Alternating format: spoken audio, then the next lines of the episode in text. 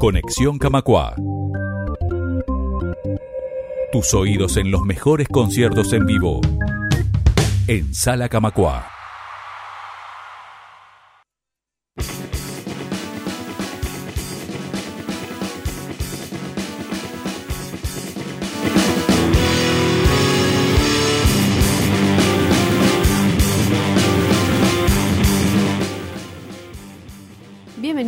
Conexión Camacua. Estamos escuchando Agua Quieta. ¿Podemos subir un poquito para escuchar un poquito más?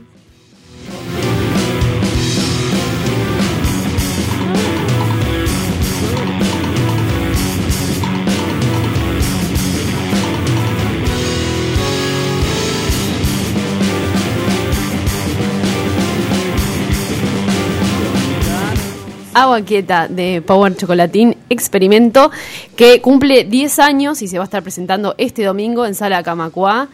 Eh, vamos a recibir a Pablo y a Bruno, les damos la bienvenida, integrantes de, de la banda. Bueno, primero cuenten algo de Agua Quieta, acabamos de escuchar un pedacito chiquitito, pero es este parte del último disco eh, que forma parte del espectáculo que están preparando para este domingo. Sí, bueno, Agua Quieta es como nuestra versión de un candombe por ahí. O sea, nosotros tenemos como mucha influencia de eso, de la música, de, de lo que, en lo que hacemos, de la música uruguaya, los ritmos uruguayos. de- y fue como, no sé, como nuestra intención de hacer una cosa mega totem, el quinto, pero pasado por lo que hacemos nosotros. Entonces, fue eso y tiene como una especie de candombe deforme ahí que salió, que al final tiene como, intentamos hacer una cuerda de tambores, pero tocando con, con los instrumentos. Yo le pego las cuerdas del bajo, haciendo el piano. Eh, Demian le, toca la guitarra tratando de ser chico y uno se repique la batería y tratamos como de emular eso, pero que, que termina siendo como una bola media de ruido ahí extraña. no Nunca nos salió, claro. Claro. Y en vivo a veces sale, a veces no, pero, pero ta, fue como eso. O sea, es como. Nosotros tenemos. Cuando nos juntamos, sobre todo, era más. Se notaba más la diferencia cuando empezamos a, a tocar juntos en Power. De que el, de- el guitarrista que canta y que, que canta Demian y yo éramos más de escuchar música más depresiva y oscura y no sé qué. Y Bruno, el batero. A ver, ¿qué más- sería esa música depresiva y no, oscura? bueno, porque era- es- es, amplio. de- sí, sí, pero está, eh, no sé, eh, de Radiohead, Nirvana. O sea, Bien. Radiohead, Nirvana era como la referencia cuando arrancamos, medio tal, queremos algo por este lado, pero a su vez Bruno, que estudió con Galetti, que es el batero de Totem, y, y eso eh, tenía como toda una cuestión de impronta más rítmica, uruguaya, de murga, candombe, teníamos una murga también y cosas. Entonces, como que la idea siempre fue mezclar como esos dos mundos. Después nos hemos ido cruzando mucho más y ampliando nuestros, nuestros gustos, entonces estamos mucho más cruzados en los gustos y ahora nosotros escuchamos también y tratamos de armar más candombes y murgas y Bruno está un poco más deprimido, eh, creo que estaba cuando empezamos. Bien, Eh, en este componente experimental, eh, en este espectáculo Aparatos que se rompen, una de las cosas que, que adelantan es que van a repasar sus etapas eh, en estos 10 años de, la banda. ¿Cuáles son las etapas que, ustedes, este, me imagino que tiene que ver con los discos, este, pero cuáles son las que sienten que recorrieron y que, y que transformaron la forma de tocar este, como banda? Qué pregunta, ¿no? Eh, bueno, nosotros en realidad, o sea, como toda banda que, que tiene 10 años, cuando nosotros no, no- cuando fuimos a armar música no nos propusimos ningún parámetro específico a la hora de, de componer o de armar cosas, mismo siempre tuvimos la teoría de, de no descartar nada hasta probarlo, por más que sonara algo muy irracional o algo así. Y este, obviamente lo que se fue dando con los 10 años fue la madurez de cada uno como persona y como instrumentista, digamos. Entonces, eso está, obviamente también se ve influenciado por las influencias, claramente. Y en medio que en los 10 años, o sea, la música ha evolucionado hacia determinados lados. Y está, o sea, la idea fue repasar, como agarrar canciones viejas, que es raro volver a tocar canciones tan viejas, porque en realidad ahora estamos como en otro lugar. Y, bueno, quisimos aprovechar esa oportunidad de darnos cuenta que cumplíamos 10 años este año para buscar generar un show en un teatro, que a nosotros nos gusta hacer teatro, que no es lo que más hacemos, hacemos uno cada tres años, por lo general cuando sacamos un disco. y este siempre tocamos en, en el Tundra. Sí, nosotros, o sea, al principio teníamos como una cosa más, más cancionera por ahí, más como las estructuras y las cosas más... Siempre tratando de buscarle como la vuelta, pero era como más directo por ahí y como que eso se ha ido abriendo para otros lados. la- ya en las estructuras, en la- las métricas, en las letras, en todo, como hemos ido mutando a lo largo de, o sea, los primeros dos discos, o sea, el primer disco y el EP por ahí son como mucho más cancioneros, después tenemos uno que es como más, un disco más enojado por ahí, y después el último es un barajera, que el que estamos escuchando es como más experimental, lo que estamos haciendo, de experimentar más con los tiempos y con los ritmos y con la, la sonoridad de las cosas también. Por ahí andaría el cachengue depresivo, ese con el que se presentan en, en redes sociales. Este, ¿Cómo llegaron a ese concepto de cachengue? O sea, depresivo creo que viene bastante por lo que venían contando, pero... Yo creo que fue alguien que nos... nos- No, era Juan que era el percusionista pero al no, no principio. una, una nota o No, eh, cuando estábamos grabando el primer disco, eh, no sé si fue como un- una especie de... Nosotros lo tomamos como un halago, pero me parece que no fue la intención. Eh, en el estudio que estamos grabando pasó uno de los que trabajaba ahí y dijo, ah, pero esto es como radios que con tambores. Y, ta, y como que medio de ahí salió también un poco esa... O sea, nosotros lo tomamos como un halago porque era más o menos era lo que estaba en la intención por ahí. Y, y tal, como de ahí salió esa cuestión de dualidad de, de bueno, podemos bailar pero mientras que lloramos o cosas así. Bien, este, en la composición de la banda eh, son varios Verocai. Eh, ¿cuál, ¿Son todos eh, hermanos, primos, familiares? Hermanos. hermanos, bien. Los Hanson uruguayos. Ah, bien, bien. es- ¿Los presentan así Sí, sí. En, en la costa? No, nosotros nos presentamos así. Bien. ¿Y cómo es eso de, de, este, llevar adelante un proyecto durante tanto tiempo con, con hermanos? Aparte que es como... Y en realidad empezamos a hacer música juntos cuando dejamos de vivir juntos también. Claro, Fue tiene como que, claro, cuando vivíamos juntos ya no queríamos vernos. Claro. Y, ta, y una vez que sí nos separamos fue como que dijimos, "Oh, vamos a tocar. Todos tocamos instrumentos. Claro. tocamos baeta, y capaz todos tocamos instrumentos diferentes también, o sea, era como que tal, la- si queríamos armar la banda estaba... Y estaba un poco ¿Eso fue eso. algo planificado familiarmente? O sea, ¿o sienten que son parte de un plan maestro o algo? Sí, yo creo que sí, igual, un poco. Un poco sí. Yo, eh, bueno, Demián, que, que toca y canta la guitarra, y yo tocábamos con mi padre en La Conjura, que era una banda de hace mil años. Y también ahí fue medio, bueno, estaba Demián tocar la guitarra, entonces lo metió. Después yo empecé como a estudiar teclado. Yo me quería abrir como un poco la guitarra, porque en mi casa mi hermano y mi padre tocaban la guitarra y era como, estaba bueno, otro guitarrista más, ¿no? Entonces empecé como a estudiar, a tocar el teclado, el piano y estudiar eso. Entonces después terminé tocando La Conjura porque tocaba el teclado. Y después, cuando la conjura se separó, también empezamos a hacer música para niños con mi padre y con él, con Bruno. Entonces, también, ahí empecé a agarrar el bajo como por una necesidad de que, Claro, bueno, necesitábamos un bajista. claro, necesita- empezaban ellos dos en realidad con guitarra y ¿Alguien batería. hacer? Y, y fue, yo estaba tocando, tocaba el teclado, algo de guitarra y fue, bueno, está, ¿no querés tocar el bajo? Y bueno, sí, está, vamos a probar. Y está, y ahí empecé como a tocar. Entonces, sí, la música siempre fue algo que estuvo en nuestra casa desde que nacimos. Entonces, por más que no, no era como impuesto, era algo que se iba dando naturalmente. O sea, estaba la guitarra ahí, estaba no sé qué. Veíamos a nuestro padre componer sentado en, Sí, íbamos en el comedor, íbamos a los niños toques. Entonces, como Claro. que estaba el interés. O viste que esa cosa o arrancás para ese lado o todo lo contrario. Y bueno, nosotros tres arrancamos para ese lado. Bien, y en este, en este recorrido con, con la banda, eh, ¿cómo van llevando también? Les preguntaba ahora fuera de aire, por ejemplo, dónde tenían como el material completo de la banda, ¿cómo van transitando este, sostener el proyecto en Uruguay, el mercado? Este, han pasado además en este tiempo este, pila de cambios en la forma de escuchar la música y, y no sé si ustedes tienen como algún interés particular, por ejemplo, que su música se- sea para eh, tocar en vivo o para escuchar con auriculares, o sea, por ahí los músicos tienen como distintas... eh, in- distintos intereses a la hora de, de presentar la música. ¿A ustedes les pasa? ¿Hablan de eso? ¿Cómo gestionan esa otra parte de, de ser una banda en Uruguay?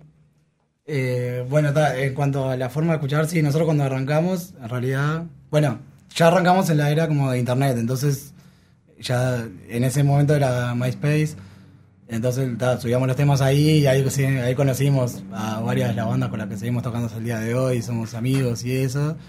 Y estaba como ese intercambio y esa cuestión a, través de MySpace. Cuando cerró y empezó como la movida ta, obviamente mudamos todo para ahí, digamos, fuimos como que y tal nosotros también tenemos como la cuestión de, de la cultura libre de Gravity Commons todos nuestros discos son, son de licencias libres se pueden usar o sea como que no lo, no lo pensamos por el lado como del mercado en ese sentido de ta, con esto vamos a hacer plata o sea ta, Claro. todos laburamos otras cosas Sí, yo, yo en ese sentido lo veo como un proceso de investigación ahí medio personal y a la vez de la banda en sí, o sea, como que los tres eh, por eh, individualmente hacen como un proceso de investigación en lo que quieren, lo que intentan o prueban cosas.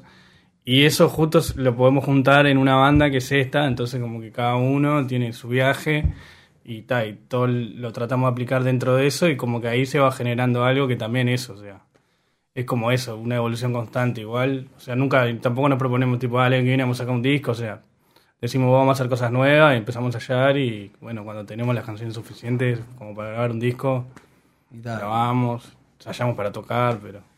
Y en cuanto O sea, a medio sin otro, pretensiones, como- sin esperar nada, medio hacer por, por sentir ahí, no sé, como... Claro, y al eso. principio cuando arrancamos también estábamos como medio por fuera de la, de la movida. O sea, bueno, veníamos con, veníamos con la conjura con el otra movida completamente diferente, más rock uruguayo. Más rockera, ¿no? más, rock, más pilsen rock, ahí va, como esa, esa cosa.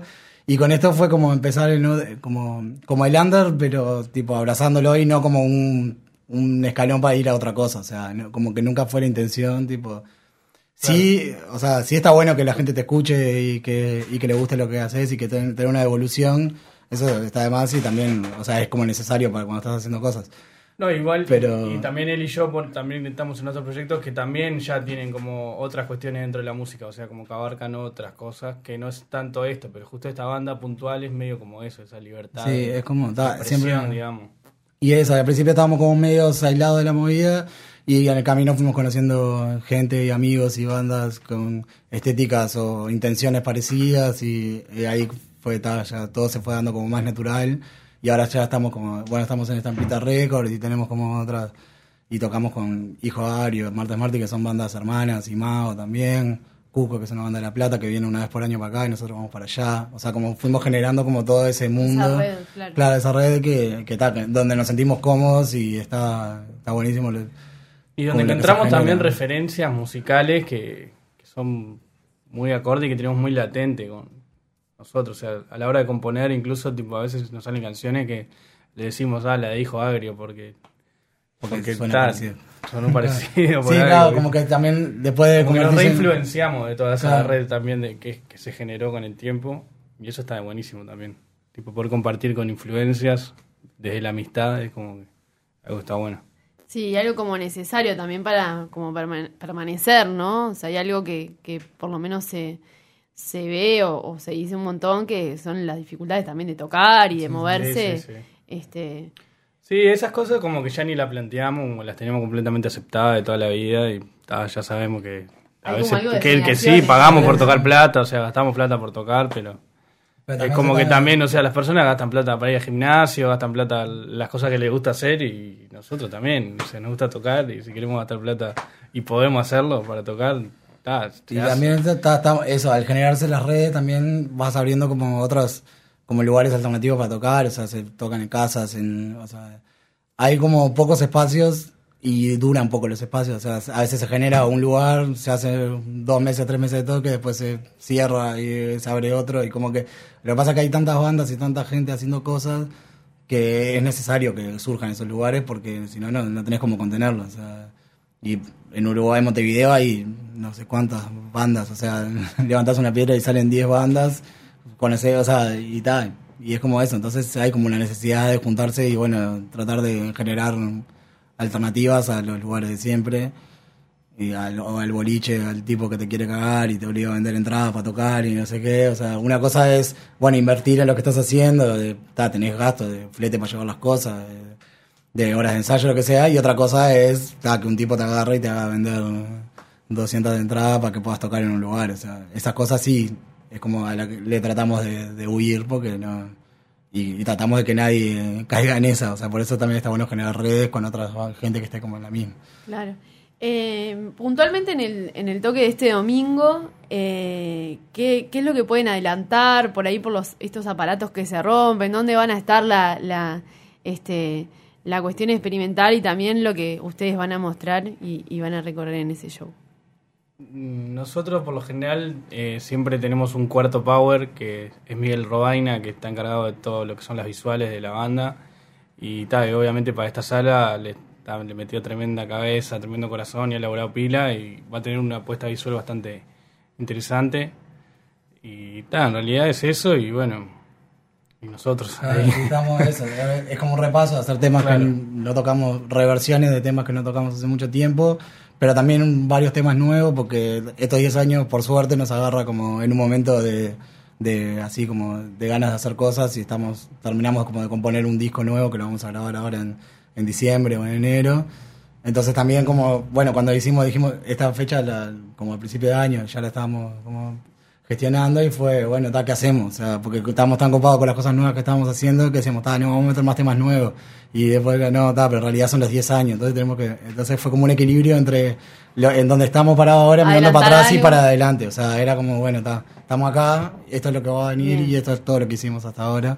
Y tratamos de que sea como más, lo más representativo de eso, de, de los lugares donde estuvimos. ¿no? Bien.